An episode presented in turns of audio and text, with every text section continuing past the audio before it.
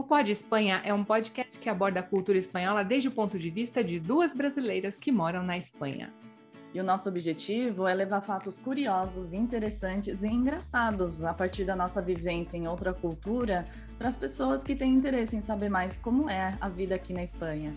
Nós temos três quadros fixos: a curiosidade do dia, onde nós lançamos uma pergunta no começo e respondemos no final.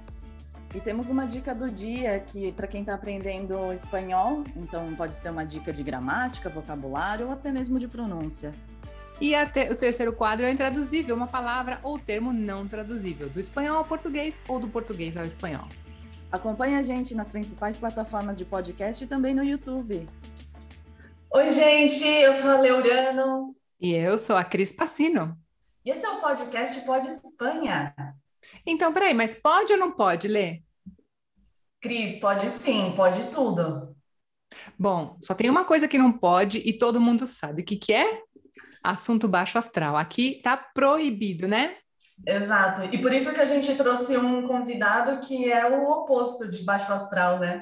Exatamente. Bom, a gente tem o convidado de hoje, é o Pitu. O Pitu é um músico brasileiro que vive aqui na Espanha. Bom, vive na Espanha não, peraí, deixa eu me corrigir. A gente conheceu o Pitu aqui na Espanha, atualmente ele está em Portugal. Pitu, tudo bem? Olá, tudo bem, meninas? Tudo, tudo bem bom. com vocês? Espero que sim. Tudo jóia, tudo jóia. Então, esse é o terceiro episódio da segunda temporada, e o tema, como nós dissemos, é sobre a vida de um músico brasileiro na Espanha. Hum, que interessante. Uou. Pitu, conta pra gente, é, quando você chegou na, aqui na Espanha e quando você foi para Portugal? Bem, deixa eu só antes disso agradecer vocês pelo convite e, e dar boa tarde, bom dia, boa noite para quem estiver acompanhando, né? Eu cheguei na Espanha em 2017 e, e vim para Portugal ano passado, 2020, quase exatamente um ano atrás. Conta pra gente, Pitu, o que, que você toca, que instrumentos você toca? Você já tocava no Brasil há quanto tempo? Conta um pouquinho da, da sua vida musical pra gente, da sua Olha, carreira. Vou, vou, vou, tentar ser conciso, tá? O que às vezes para mim é difícil, porque eu sou meio prolixo. É, eu comecei a tocar muito cedo, Uh, e a gostar de música mesmo, eu, eu, tenho preguiça de quem fala, ah, eu toco desde os dois anos. Não, eu não toco desde os dois anos, mas a primeira coisa na minha vida que me chamou atenção, quando eu era desde criança, das minhas mais remotas lembranças, era música, instrumento musical, uma banda ou um cantor na TV, qualquer coisa assim. Isso é o que mais me despertava, mais do que carrinho, bola, é, as Barbies da minha mãe, que eu gostava muito também, mas mais do que qualquer outro brinquedo, música era sempre o, o, o que mais me despertava atenção. E aí comecei a tocar criança ainda, não com dois anos, mas criança. Comecei a tocar violão, depois guitarra, aí sempre gostando. O meu, a minha paixão mesmo era a bateria, porque eu via era o mais, o mais, como se diz, acho que o mais vistoso talvez, né? Porque é um instrumento grande com várias peças ali, tudo. Então, sempre interessado, mas estudava mesmo violão e guitarra. E, e, comecei, isso foi meio natural e fui sendo levado. Comecei a tocar, aí apareciam os primeiros lugares, e eu ainda ia tocar nos bares com autorização judicial dos meus pais, tinham que assinar um documento para eu poder tocar e tudo mais. Até que no primeiro momento eu ganhei um cachê e vi que dava para ganhar dinheiro fazendo aquilo que eu gostava. E daí foi difícil me convencer a querer fazer outra coisa da vida, né? Embora eu goste, tenha outros interesses e tudo, mas comecei a tocar, então comecei muito cedo mesmo, com 13, 14 anos eu já ganhava um, ali um, um dinheirinho tocando, e daí para que isso se tornasse de fato a minha profissão e o meu, meu pagador de contas, foi um pulo. E desde então, desde o meu do interior, lá onde eu morava, depois São Paulo, é, Madrid e agora aqui Portugal. E quem foram seus primeiros ídolos, Pitu? Olha, essa pergunta é. Eu acho que meus primeiros ídolos foram o Grupo Polegar. Vocês lembram do Grupo Polegar? Claro. É, fui ver uma, meu pai levou minha mãe e eu para ver o Grupo Polegar no ciclo espacial lá no ABC Paulista, quando eu era pequeno. E os meus ídolos primeiros também nessa mesma época eram Chitãozinho e Chororó, que eu amava muito. Acho que por, por causa da novela Tieta, que tinha o Rancho Fundo, que tocava, eu amava a música e tal. E um pouquinho depois, sei lá, um ano, dois anos depois, que aí a coisa ficou mais séria, era o Axel Rose e Uau. o Slash. Eu era alucinado no Guns N' Roses e por isso eu queria tocar e correr num palco. Eu nunca fiz isso na vida, nunca corri num palco, embora eu seja músico. Mas meus primeiros ídolos acho que foram esses. Uau, uau. É, olha, então eu vou te falar uma coisa para te dar inveja. Quando eu tinha 17 anos, eu fui ver o Guns N' Roses ah. no Rock in Rio 2. Caramba. E era assim, era tudo. Guns N' Roses era tudo naquela época. Era, não, não sei que banda hoje é daquele jeito, mas aquilo era era o máximo. Era iam ônibus e ônibus, né, de galera. Mas foi na mesma época do Queen? Não, o Queen foi no Rock in Rio 1, que foi em 85. Eu já fui na, na década dos 90. Ah. é, e, e, você falou que era do interior, mas você não falou o nome da cidade. É muito importante você falar de onde você é. Claro, para mim é muito também. É São Simão. Eu, eu, cre... eu nasci e cresci, cresci, não. Até os quatro anos eu morei no ABC, em São Bernardo do Campo. E aí, ainda com três, quatro anos, fui para São Simão, interior de São Paulo, perto de Ribeirão Preto. E cresci lá. E aí, Pitu, por que você escolheu Madrid ou Espanha? Primeiro você escolheu o quê? A cidade ou primeiro escolheu o país? Não, foi, acho que foi uma foi junto, uma coisa foi junto da outra. A minha companheira, Renata, morou em Madrid em 2005. E depois, em 2006, a gente começou a namorar e tudo. E a Renata sempre tinha esse plano e falava de voltar para a Espanha, de morar em Madrid e tudo mais. E eu, honestamente, no começo isso não me animava nada. Eu não sei, acho que era uma ignorância minha, não tinha ideia de como era a Espanha, de como era Madrid, de como era a vida ali e tudo mais. Nunca me despertou muito interesse. E aí, em 2015, a gente foi a passeio para Madrid. Daí eu vi e falei, caramba, será mesmo morar aqui seria um sonho que eu achava, na verdade, impossível. Não, não sei, menino criado no interior, embora nos últimos 10 anos eu tivesse já morando em São Paulo, mas para mim era impossível mudar de país, ou sei lá, como é que seria a logística, achava que não teria como, até que a gente resolveu ali se organizar minimamente, né? E, e foi. Eu, eu gosto muito, muito de Madrid, da Espanha, e, então foi uma escolha quase casual, assim.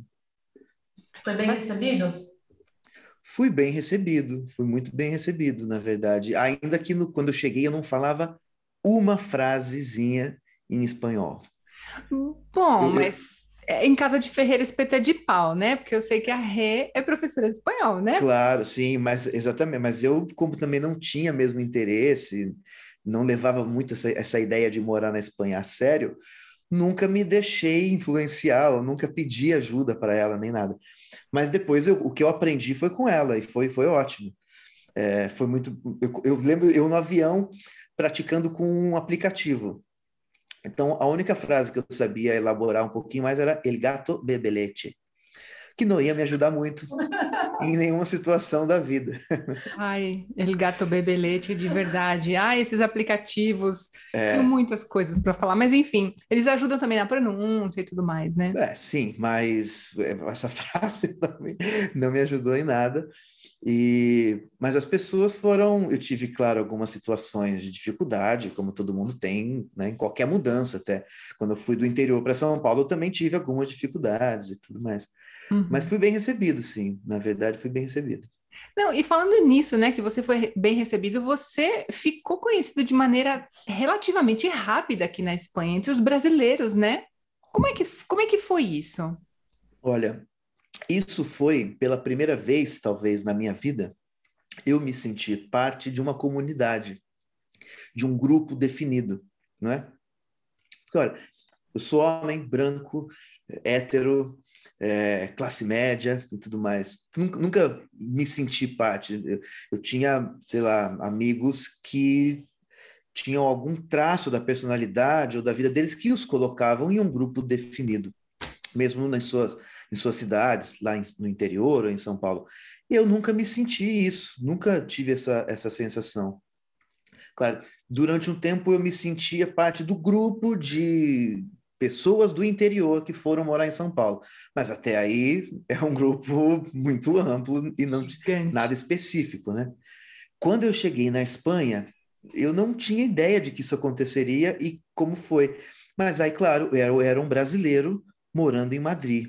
E aí, embora exista bastante gente né, nessa situação, mas já é uma coisa um pouco mais delimitada, né, um pouco mais específica. Então, eu percebi o como também é interessante você ser parte de um grupo assim mais específico, para você ser acolhido por ele também, né?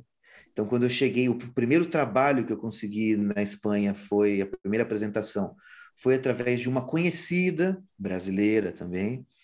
E aí a coisa, uma, uma coisa vai puxando a outra, né? Então, o público que eu tenho quando eu toco na Espanha, ele é, acho que majoritariamente brasileiro. Então, isso foi interessante e me deu uma outra dimensão do que é você pertencer a um grupo, sabe? O que te ajudou que... mais foram as redes sociais ou boca a boca dentro Eu acho brasileiros? que boca a boca mesmo. Ah, é? Acho que sim. As redes sociais também acabaram tem seu sua função ali, cumprem, ajudam nisso, né? Mas uhum. eu acho que no boca a boca foi mais mais eficiente. Isso acontece um pouco aqui também em Portugal. Não com brasileiro, porque por acaso aqui em Nazaré eu conheço pouquíssimos brasileiros, mas de você ser meio apresentado à sociedade, sabe?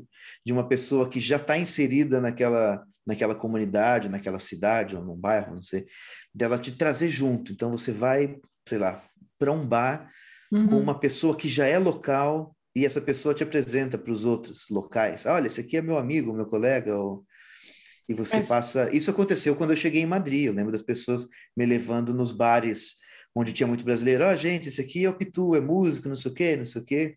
E eu percebo que isso acontece com as pessoas que chegaram depois de mim também. A gente também começa a fazer isso, né? Sim. Chega um, um, uma pessoa, sei lá, um, um músico, um colega, amigo, você leva junto, ó, oh, pessoal, apresenta para o seu círculo de, de amizade, de contatos ali. Então, acho que essa é uma rede que vai se se apoiando, né?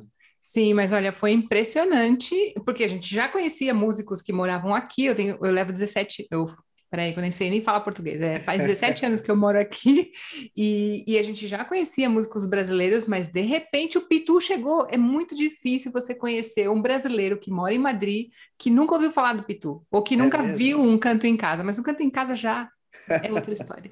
Que legal, puxa. E tu, você comentou que ficou aqui na Espanha até 2020, né? Quando você foi para Portugal. Você foi para Portugal por causa da pandemia ou a pandemia começou depois de você já estar tá aí? Viemos por conta da pandemia.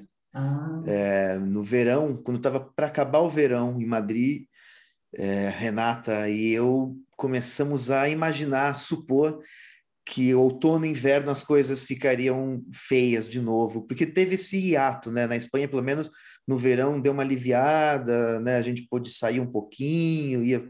mas a gente achou que no inverno as coisas ficariam de novo muito muito feias. Uhum. E, enfim, viemos para cá meio que para fugir de alguma maneira da, da pandemia mais ou da pandemia não, porque não tinha como fugir da pandemia, né? Mas do confinamento ou de tudo isso. E no fim das contas a gente chegou aqui em setembro e no comecinho de janeiro Portugal virou um caos de pandemia. Os números dispararam absurdamente e a gente entrou num confinamento que na Espanha não teve de novo, uhum. do jeito que teve aqui. Então a gente ficou de janeiro a abril de novo fechados em casa e foi bem difícil, na verdade mas viemos por conta, sim, da pandemia. E, Cris, como que você conheceu o Pitu? Que acho que eu ainda não sei. Boa pergunta. Como que... Bom, primeiro, eu conheci a Renata. Ah. Então, eu já conheci a Renata, porque assim, eu era muito ativa no Facebook, eu não sou mais. Não, não, não consigo, para mim, território, não consigo. Então, eu era muito de grupos de professores. Então, tinha uma professora de português perguntando se tinha alguns outros professores que gostariam de intercambiar material. Eu falei, eu, eu. Mas aí precisa ser formado, não precisa, porque tem gente que tem preconceito. Eu falo, não, se você não é formado em letras, você não faz parte do meu círculo. Eu falei, Nossa. eu não sou formada em letras, eu sou de comunicação. Ah, não tem problema. E a gente começou a trocar ideia e a Renata também estava nesse grupo. E aí eu fiquei muito amiga dessa menina, tanto que eu já fui para a França, já encontrei com ela, ela mora na França, ela já veio para Madrid, a gente já se encontrou, e a Renata ficou ah, não sei se eu vou dar aula de espanhol aqui ou tal, mas a gente se encontrou um dia. E ela falou: Ah, meu marido é músico. Ah, como ele chama? Pitu. Pitu? Tá bom. Então tá. Aí um dia ela me passou, sei lá, acho que foi o Instagram do Pitu. Eu nem estava no Instagram direito.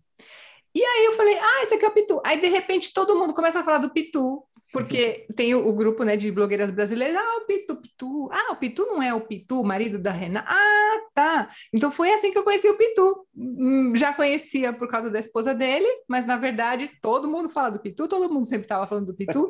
E até deu coincidência que um dia eu ganhei de presente uma festa surpresa no dia do meu aniversário. Quem estava tocando? Pitu. Nossa! Foi. E Pitu, conta pra gente então, como que é essa história do canto em casa, que já são quase 70 edições? Como que foi? É, o Canto em Casa também, assim como a nossa mudança para Portugal, também é fruto da pandemia. É uma sacanagem, talvez, falar isso, né? Que é uma coisa que... um terror que a gente vem vivendo, né? Tratar o Canto em Casa, uma coisa que eu acho tão bonita e que eu faço com tanto carinho, chamá-lo de fruto da pandemia, mas talvez muito pragmaticamente falando, foi isso mesmo. É, assim que, eu, que eu, a Espanha decretou o primeiro confinamento, que eu nem sei se já tinha nome de confinamento, eram, ninguém sabia direito como... Quarentena. É, quarentena e tudo mais. Eu percebi, falei, opa, é, nós autônomos, né, é, só ganhamos quando trabalhamos, então a gente tem que ficar sempre alerta, é ligado com isso. E eu percebi que isso ia ser um problema para mim, isso porque eu achava que quarentena seria uma coisa que durasse no máximo 40 dias. E já era um terror eu pensar em 40 dias sem trabalhar. É, mal sabia eu o tempo que isso ia durar, né? Mas e aí tive ideia, falei, bom, já que não vai dar para trabalhar, não vou poder tocar, eu vou então começar a fazer é, pequenos shows, concertos online e oferecer que as pessoas comprem entrada, ingressos. Isso foi mudando, né? No começo era mesmo com, com compra, como se fosse compra de entrada, participava quem tinha. E hoje é aberto e as pessoas fazem contribuições voluntárias. Mas foi a maneira que eu encontrei de não ficar sem trabalho ou completamente sem trabalho durante a pandemia. Isso, como a pandemia vem durando tanto, e o Canto em Casa deu relativamente certo, ele sobe e desce, né, em, em, número de público, de arrecadação e tudo, ele, ele sobe e desce, mas no geral ele deu bastante certo, por isso durou até agora, pelo menos, a gente vai, acho que para esse próximo, acho que é o 68, se não me engano, número 68. Legal. Não, e, é, sim, quem é autônomo sabe que que a vida continua mesmo uh, a gente estando dentro de casa. E sim, é uma forma de dizer, sim, é muito pragmático dizer isso, realmente eu tenho que sacar as castanhas dele fogo. Gente, desculpa, o português está esquecido, tá? é, mas é assim, a gente vai para frente. No meu caso também, Pitu, eu tive que investir bastante no mundo online. E de qualquer forma, o que você fez foi levar a música a muitas casas. Isso Por... foi surpreendente para mim, e, e, eu percebi, claro, eu acompanho vocês, eu percebi, bom, eu vi muita gente, né, participando, é, produzindo mais conteúdo, marcando presença mais efetiva online, né? Mas isso de chegar a muitas casas foi o nome canto. Primeiro de colocar um nome, para mim foi muito por acaso, sabe? Eu estava em casa, desesperado com a ideia de ficar sem trabalho, falei, ah, vou fazer uma live sei lá, vou colocar um nome aqui, só por, né? Para não chegar, só para não chamar apenas de live, vou chamar canto em casa, porque eu estou na minha casa, né? uhum. eu canto, é num canto da minha casa, e de fato era num canto. e também é um canto na casa das pessoas. Mas aí começou a chegar gente, sei lá, da Alemanha, da França, do Reino Unido, do Canadá, da Argentina, é, Israel. Tinha uma pessoa, ah, eu estou aqui em Israel. Falei, como assim? Eu nunca sonhei, quer dizer, sonhar eu sonho, mas parece pouco palpável para mim pensar em, em, me tocar em Israel, sabe? E aí, dessa maneira, eu cheguei em, em lugares que eu nunca pensei que pudesse me apresentar ou que pudesse cantar, né? Pitu tocando em Israel, no Canadá, olha só, pois que é. legal, que legal. Mas eu acho que foi, é, como você falou, uma, uma uma luz que as pessoas viram também, porque, na verdade, é necessária a arte, é necessária a cultura, e a gente viu cada vez mais, né, essa pandemia mostrou para a gente que não dá para a gente deixar esse lado é, de escanteio, não dá, não dá, é, um, é, uma, é uma parte da nossa vida que é necessária para nossa mente, para nossa alma, né? Sim, total. É para mim era, era também terapêutico e além do lado prático, de que também isso me dava dinheiro, isso me pagava as contas, mas era terapêutico, era um momento, eu ficava ansioso para fazer, como quando eu fico, quando eu vou tocar num lugar diferente, sabe, um, uma apresentação muito importante, assim, que você fica naquela ansiedade toda, eu ficava assim e eu percebia mesmo as pessoas, o, a resposta das pessoas, até hoje, na verdade, que já está tudo um pouco mais relaxado e tudo, mas as pessoas ainda me, me escrevem pelo WhatsApp, me escrevem no Instagram. Esse, eu fiquei um mês agora sem fazer, né, em agosto, e as pessoas me escreviam: olha, a gente está com saudade, porque é um momento da semana que a gente gosta muito de dar, né, um, parar um pouco. Por isso que, por exemplo, eu, eu, embora tenha minhas posições, eu evitava e evito falar de política, por exemplo, no Canto em Casa, porque eu falei, sempre vai dar encrenca, sempre vai gerar ruído, e eu não, não quero que aquele momento, que é um momento de, sabe, de dispersão, de você poder ficar um pouco mais sem pensar em nada baixo astral ou nenhum problema, né? Puxa, problema, a gente abre o YouTube aí, tem vários canais falando de, fazendo análise, o Instagram, o Facebook, as pessoas estão brigando o tempo todo, eu não queria isso no espaço do canto em casa. Não, não, é uma questão de alienação, é uma questão de você ter um momento para respirar ali sem ter que ficar pensando nas mazelas do mundo, que são muitas, mas a gente merece um momentinho de, de pausa, né, para passar para passar-lo bem, não? Exato. e como que as pessoas encontram você no Instagram? Eu não sei se você se apresenta no YouTube também. Sim, sim. Na, na verdade, o Canto em Casa acontece no YouTube. É, no meu canal do YouTube, todas as minhas redes têm a mesma mesma arroba, as que tem arroba, né? O YouTube não tem. é sempre Pitu Músico, simplesinho assim. Então, o Instagram é Pitu Músico, meu canal é youtube.com/barra Pitu Músico, o meu site é pitumusico.com, etc.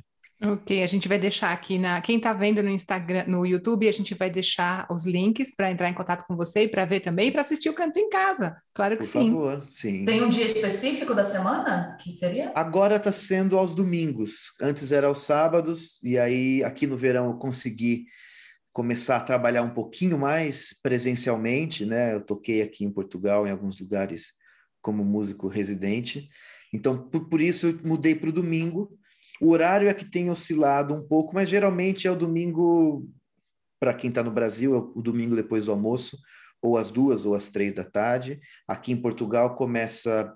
Eu já comecei às 18, às 20. Esse próximo, por acaso, vai começar às 19.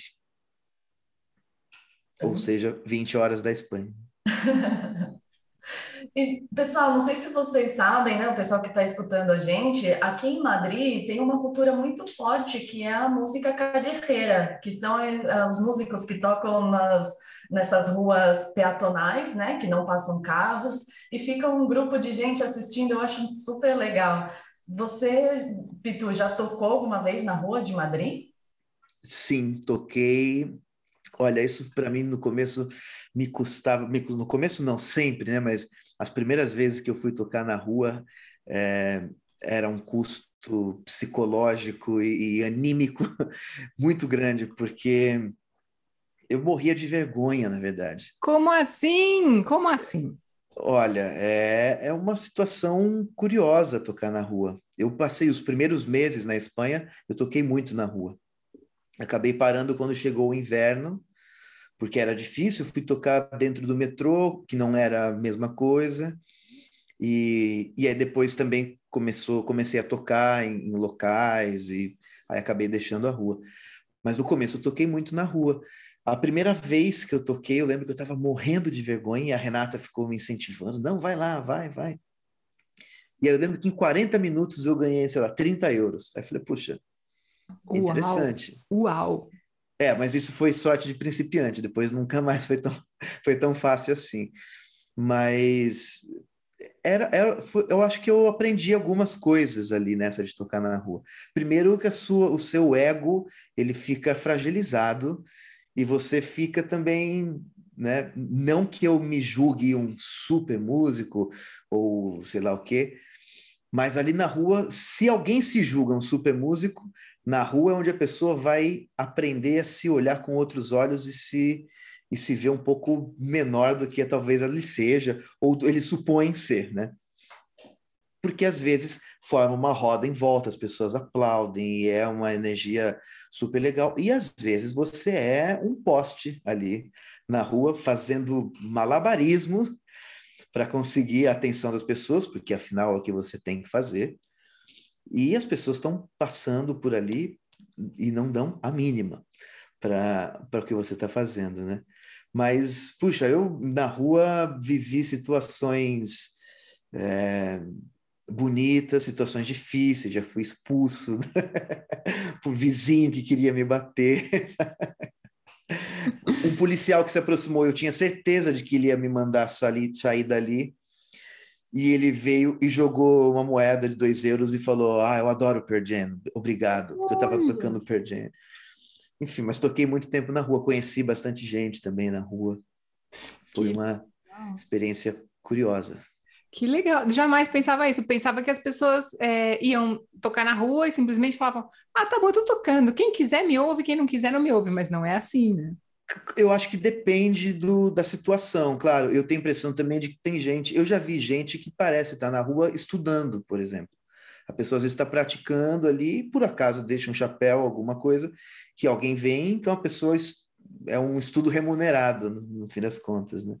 Mas na minha situação havia uma necessidade, porque eu tinha acabado de chegar, né? E, e eu precisava conseguir fazer dinheiro, então eu tinha que conseguir chamar a atenção das pessoas isso é uma coisa chata, na verdade, de você ter essa necessidade de, de, de fazer alguma coisa na rua. Puxa, os músicos que eu conheço que vão tocar na rua é geralmente como você falou.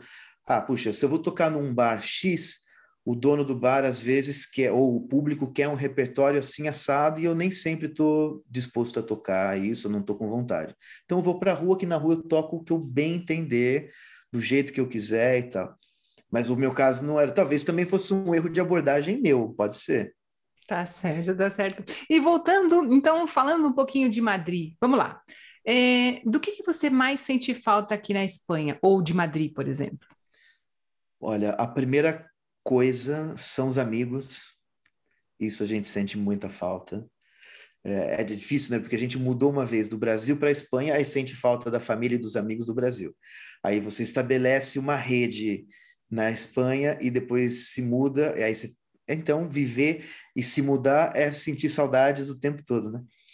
Então, primeiramente dos amigos, amigas e tudo mais dessa rede, mas eu sinto falta de Madrid e acho que é um pouco da Espanha, isso que é a, a cultura de rua mesmo, das pessoas ocuparem muito as ruas, sabe?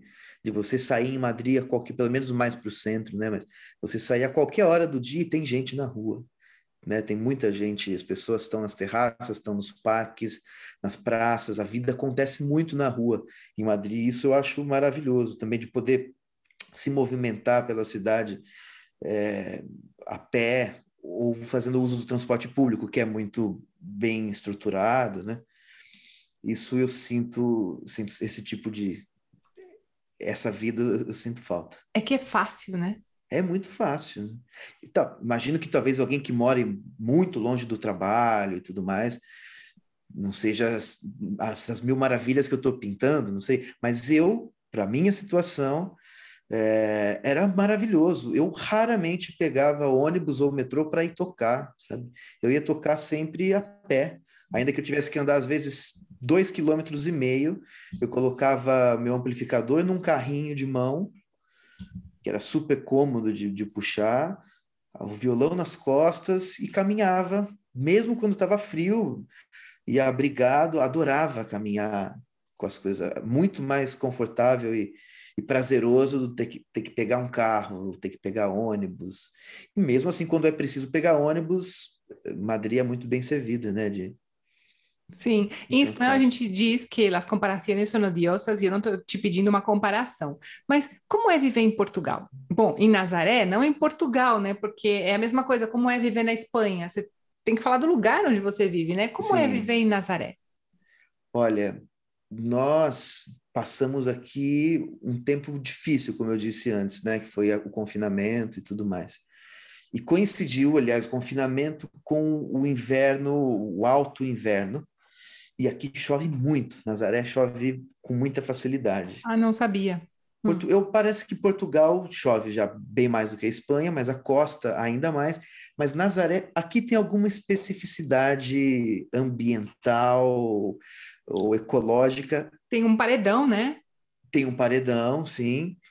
Bom, aqui tem as ondas gigantes, já é, já é uma coisa Também, é, de outro mundo, né? Uhum. Mas aqui parece a, a, facilidade com que o tempo muda, que venta muito.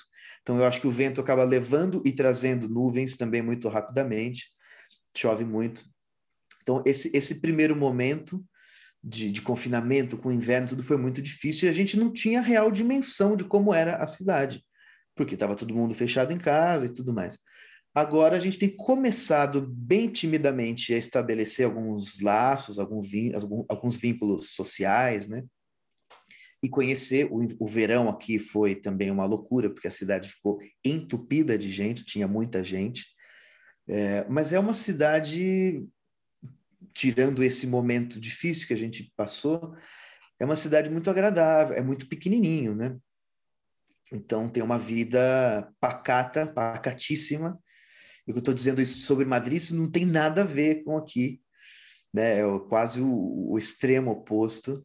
As coisas fecham cedo, é, os velhinhos pelas ruas estão sempre.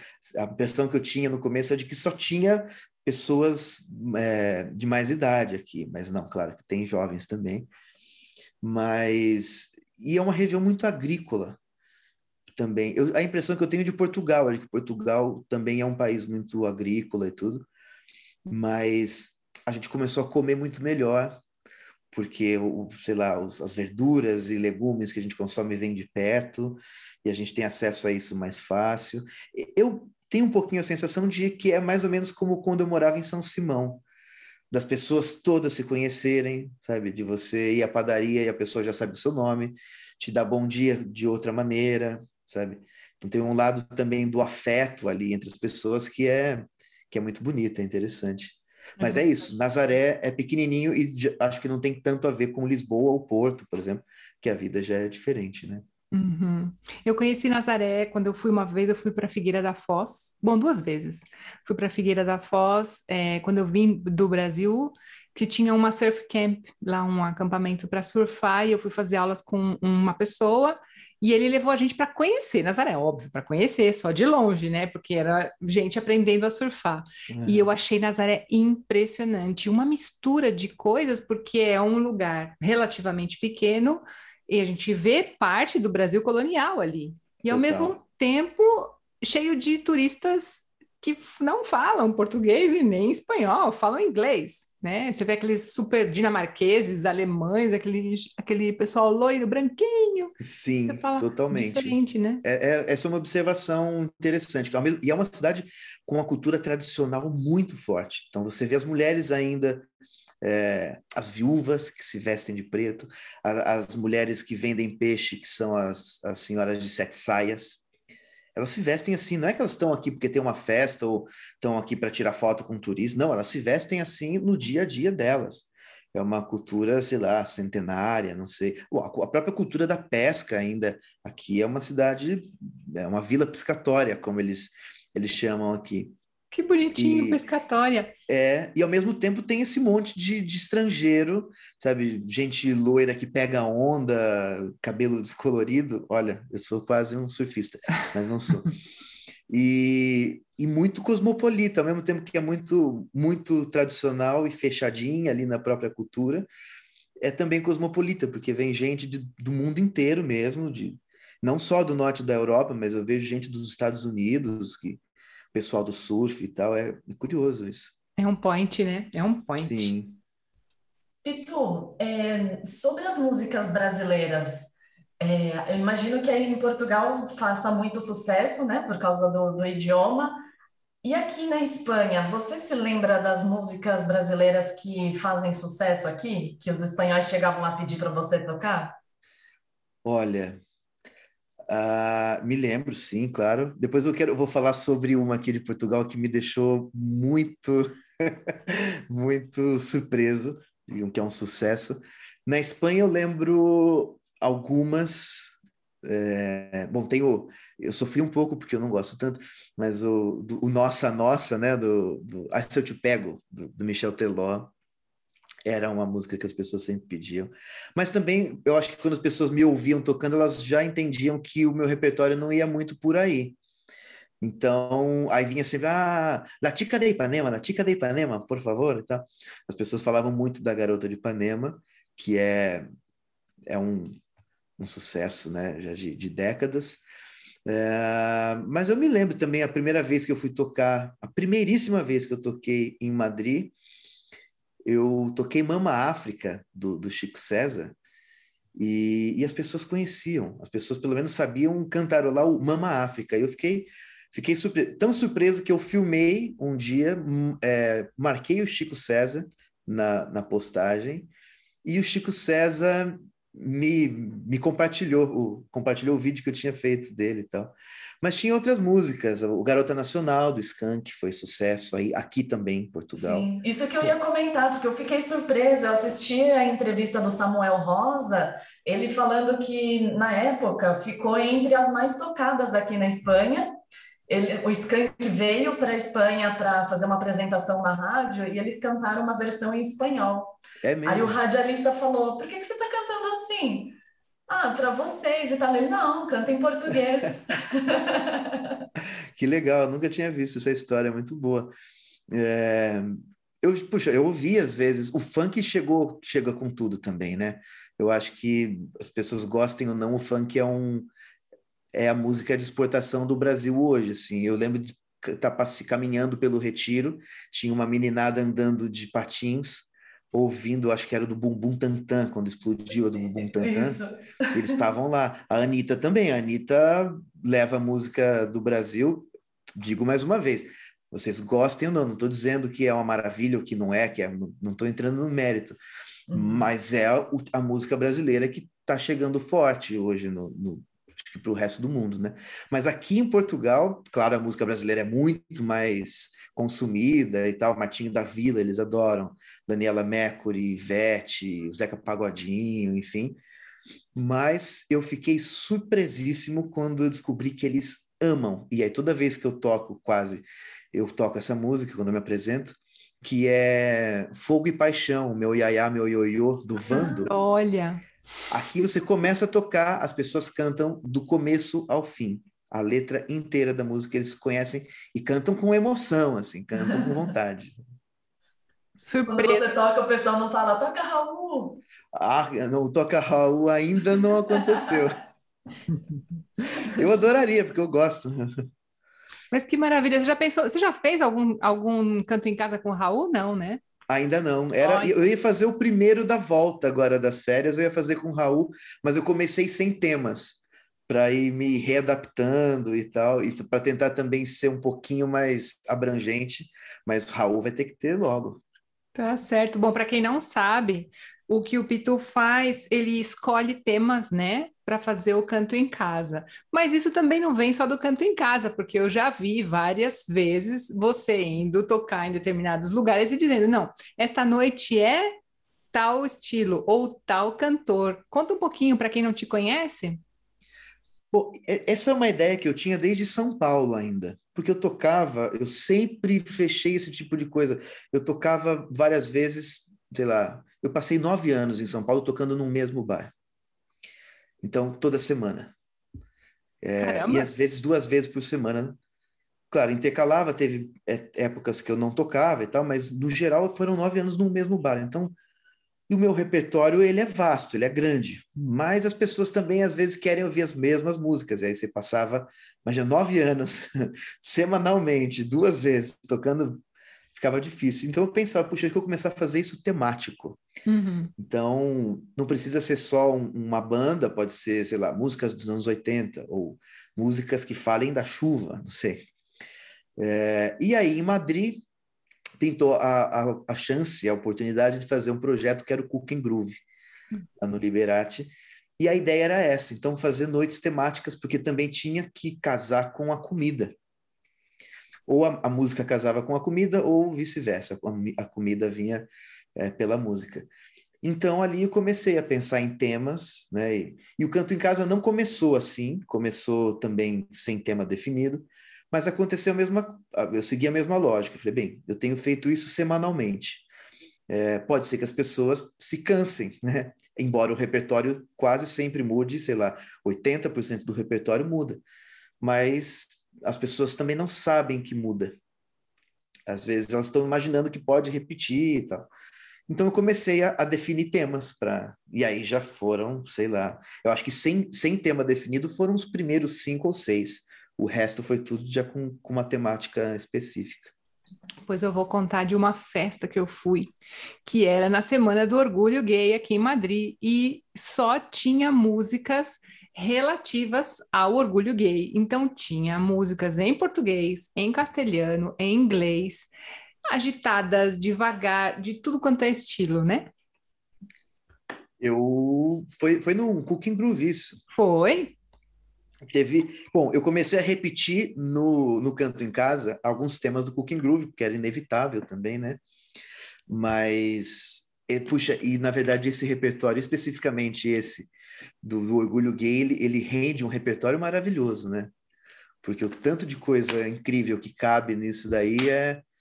Esse ano, por acaso, eu não fiz, na, na época do Orgulho, eu não fiz, porque eu fiquei com medo também de me repetir o repertório que já tinha feito e tudo mais. Mas o ano passado, em julho, teve um canto em casa do orgulho, foi, foi super legal.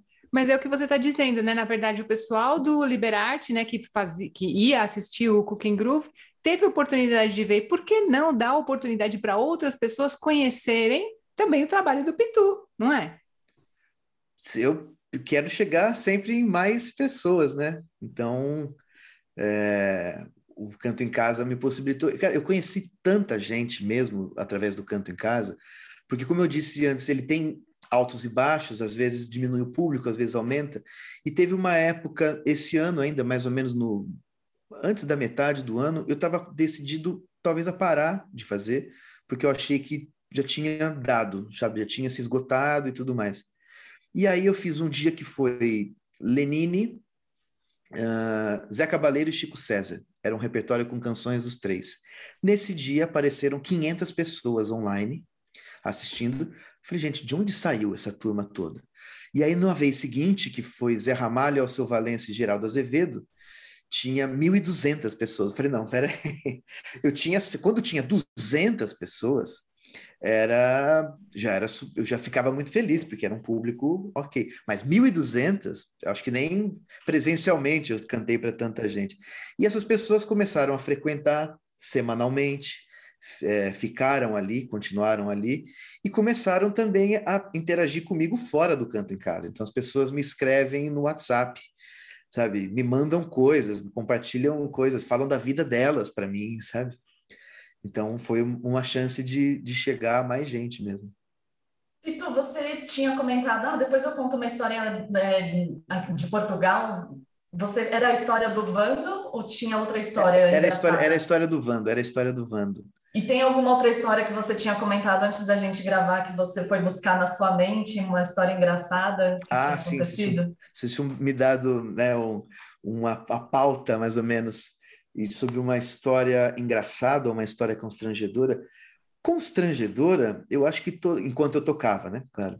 Para mim, quase que todas as vezes são constrangedoras, porque embora eu ame o que eu faço, mesmo e é o que eu quero fazer, o que eu gosto de fazer, me sinto à vontade e tal, mas sempre o começo para mim é constrangedor. Quando eu começo a tocar, eu sempre me sinto um pouco constrangido, com, com vergonha, fico tímido e tal. Mas histórias engraçadas, eu, eu tenho muitas histórias engraçadas e constrangedoras, tive que varrer muito minha, a minha memória para buscar as melhores engraçada mesmo. Teve uma que foi recente que eu troquei o nome do lugar onde eu estava tocando, mas eu troquei duas vezes. Eu errei. Primeiro fui tentar ser simpático e amável e falar ao microfone, o que não é. Eu gosto de falar aqui, assim, a gente conversando eu gosto. Mas enquanto eu estou tocando, falar muito para mim é difícil. Eu não tenho muito. E aí eu fui fazer um esforço para ser simpático para fazer uma média também com a diretora do lugar que estava ali. Primeiro, eu não lembrei o nome dela, que era a diretora. Depois, eu troquei o nome do lugar uma vez. O meu colega baterista falou: Olha, você trocou o nome, não sei o quê. Aí eu falei: Nossa, desculpa, é verdade, eu troquei o nome. É, obrigado mais uma vez ao lugar X. E, e, e errei o nome de novo. Aí ele disse: Não, para, para. Mas teve uma outra história, que eu não sei nem se ela é engraçada, engraçada não é, nem constrangedora, mas é que eu, chegando uma vez para tocar, eu me enfiei num arrastão. Um arrastão de assalto, vocês lembram? Que tinha uhum. muito isso no Brasil, em São Paulo, uma época atrás. Uhum. Eu entrei no arrastão e não me dei conta de que eu estava no meio de um assalto. Então, fiquei hum. uns 10 minutos ali, com violão, com tudo montado, e eu, eu cheguei, montei minhas coisas, estava para começar a tocar, e me de, e vi que estava um clima estranho no bar, era um bar muito pequenininho, em São Paulo, e vi que estava um clima estranho, todo mundo meio assim, parecia que alguém estava é, a ponto de brigar com outra pessoa, e eu perguntava pro, pro garçom, assim, olhando, tipo, o que que foi? O que que foi? E o cara não falava nada, e eu olhava com cara de pânico para mim, eu sem entender nada, quando eu percebi que era um assalto, cara, o bar inteiro estava sendo assaltado e eu não tinha me dado conta disso, de que E aí eu me apresentei, eu comecei a ficar com medo de que os ladrões ficassem, sei lá, bravos, porque tinha gente que estava meio querendo esconder carteira e tudo mais. E aí eu meio que me apresentei para o assalto. Os caras estavam limpando todo mundo. Eu falei: Olha, comigo você ainda não falou. Toma. para tentar acalmar o cara e tudo mais. Aí ele só pegou o dinheiro, que não tinha muito na minha carteira, e deixou. E aí depois eu fiquei pensando, cara, eu sou uma pessoa muito fora do, do mundo, porque eu entrei no meio de um assalto sem perceber, cara. Bom, felizmente, se é possível dizer que tudo acabou bem, acabou bem, ninguém se machucou. É, mas acho que foi a história mais inusitada da minha vida, né? Chegar para tocar e me enfiar no meio de um assalto, assim, foi. E tu? Espero que nunca mais aconteça. Né? Não, espero muitíssimo. Comigo nem com ninguém, né? Pelo amor de Deus. Eu tô, tô aqui, tô boba, tô bege, como se diz. Tô... Como assim? Gente, não sei, eu tô sem palavras, Lê, é. com você. Não, eu só queria finalizar o podcast é, falando que a música brasileira é muito forte aqui na Espanha, também nas lojas é, toca muito MPB, né? Eu fico impressionada. É sempre é, para dar aquela sensação de calmaria, de tranquilidade. Eu sempre escuto MPB nas lojas. Vocês já repararam? Sim, sim. sim. Em restaurantes última, também.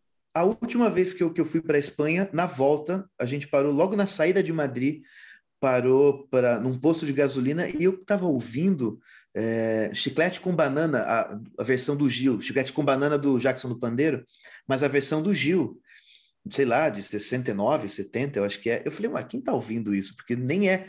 A gente ouve música brasileira, mas essa, dessa época, assim, de onde tá vindo? Eu achei que fosse do carro, do meu carro, de algum lugar, assim. Quando eu saí do, do, carro e entrei no posto, era dentro da loja de conveniência que estava tocando a música. Eu esqueci de falar quando vocês perguntaram sobre músicas brasileiras de sucesso e tal. Muitas vezes que eu tocava na rua, inclusive, ou em qualquer outro lugar, as pessoas me pediam tribalistas. Ah.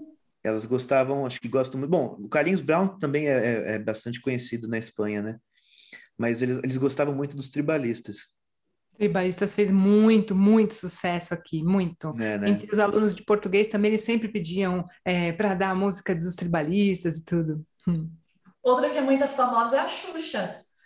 Né? Ela teve um programa aqui e eu vi que ela era muito famosa quando ela apareceu como uma referência num programa chamado El Concurso del Año, que você tem que adivinhar a idade das pessoas anônimas. E uma das, das dicas era: ela tem a idade da Xuxa. Caramba. É, mas eu já, eu já ouvi Hilarie cantada em espanhol, né? E, e você toca, quando eu tocava numa festa para tirar uma onda ali, tocava Hilarie, os espanhóis todos cantavam. E bom, sem contar também o Roberto Carlos, que aí não dá para. É outro que você goste ou não goste, você vai, sei lá, em Miami ou na Espanha. Roberto Carlos fez um show na Espanha que eu não fui, mas um amigo meu foi e disse que estava lotado, lotado, lotado. O cara encheu, sei lá, não sei se era o, o Wanda Metropolitano ou o E-Sync, não sei, mas estava cheio, acho que era o E-Sync.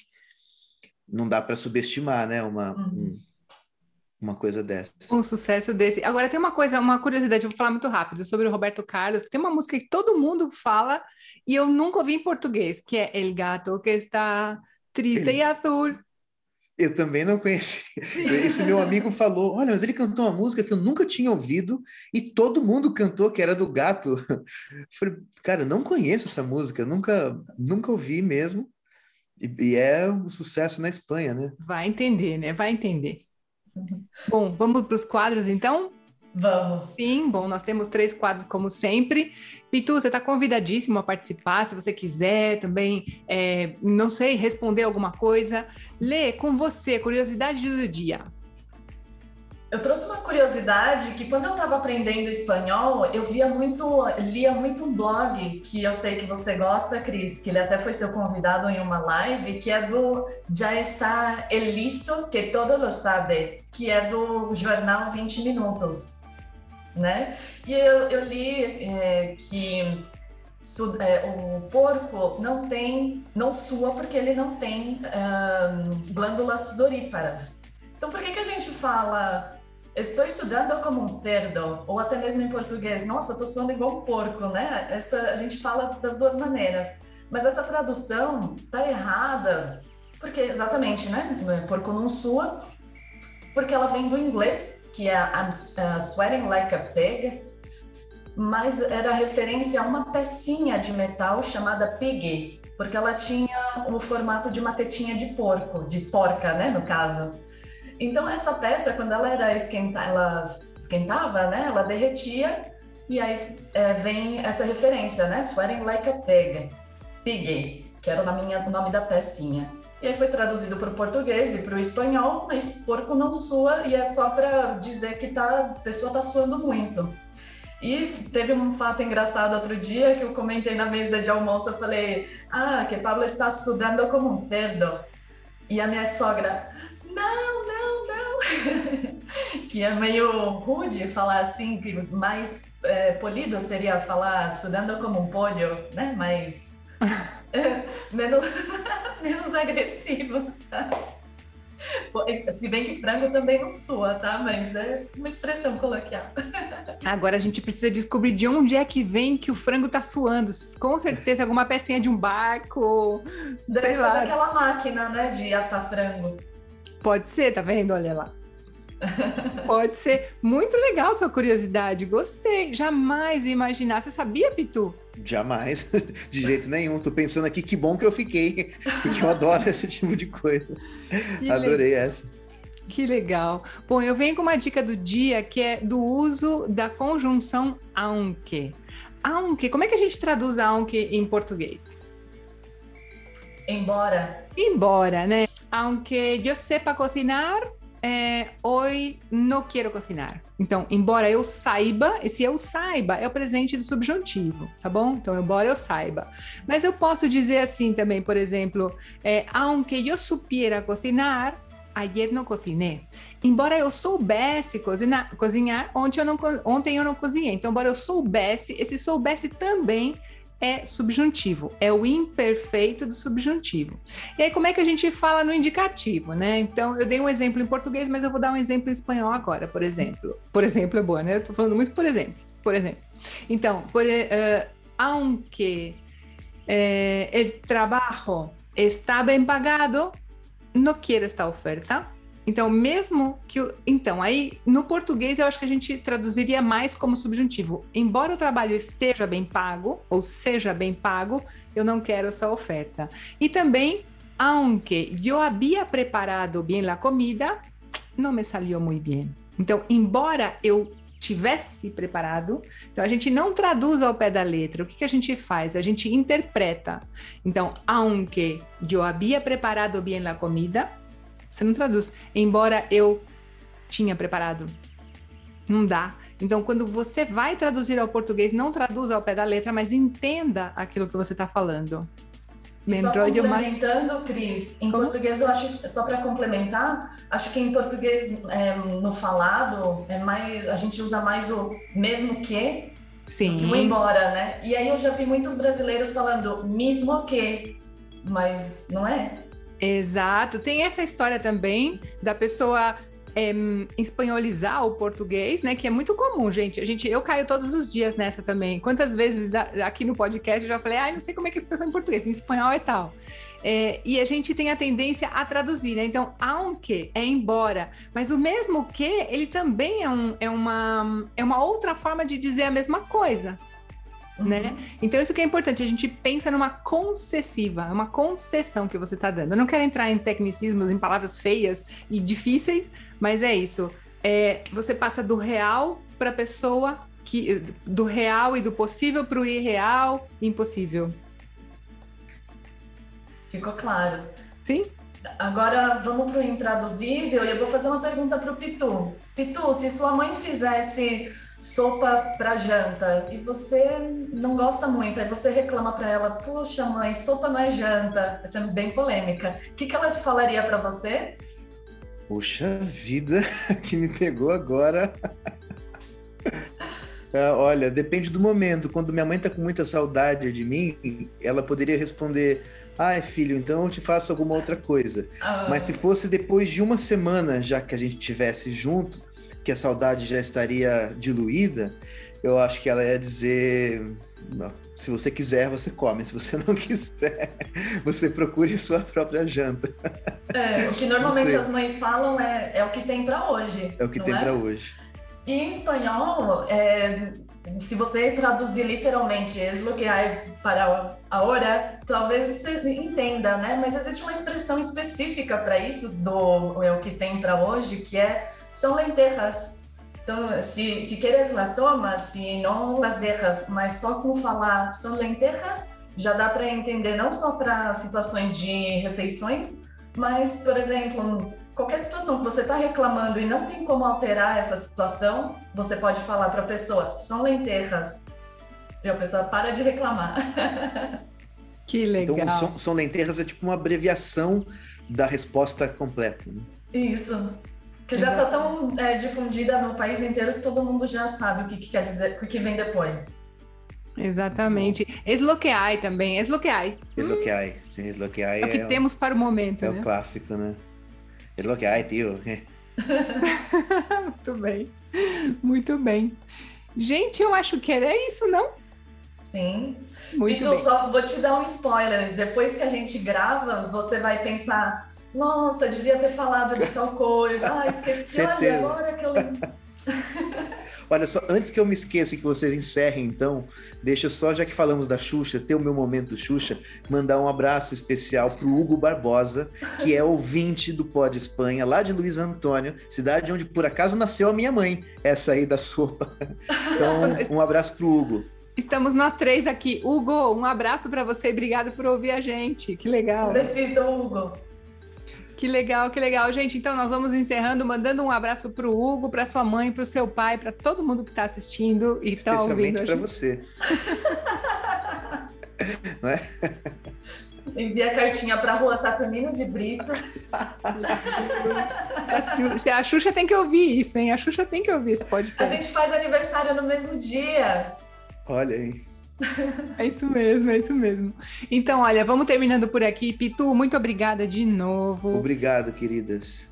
E depois a gente vai colocar as redes sociais aqui. Então, para encontrar o Pitu é Pitu Músico. Exato, em qualquer rede. Muito Mas que eu estou.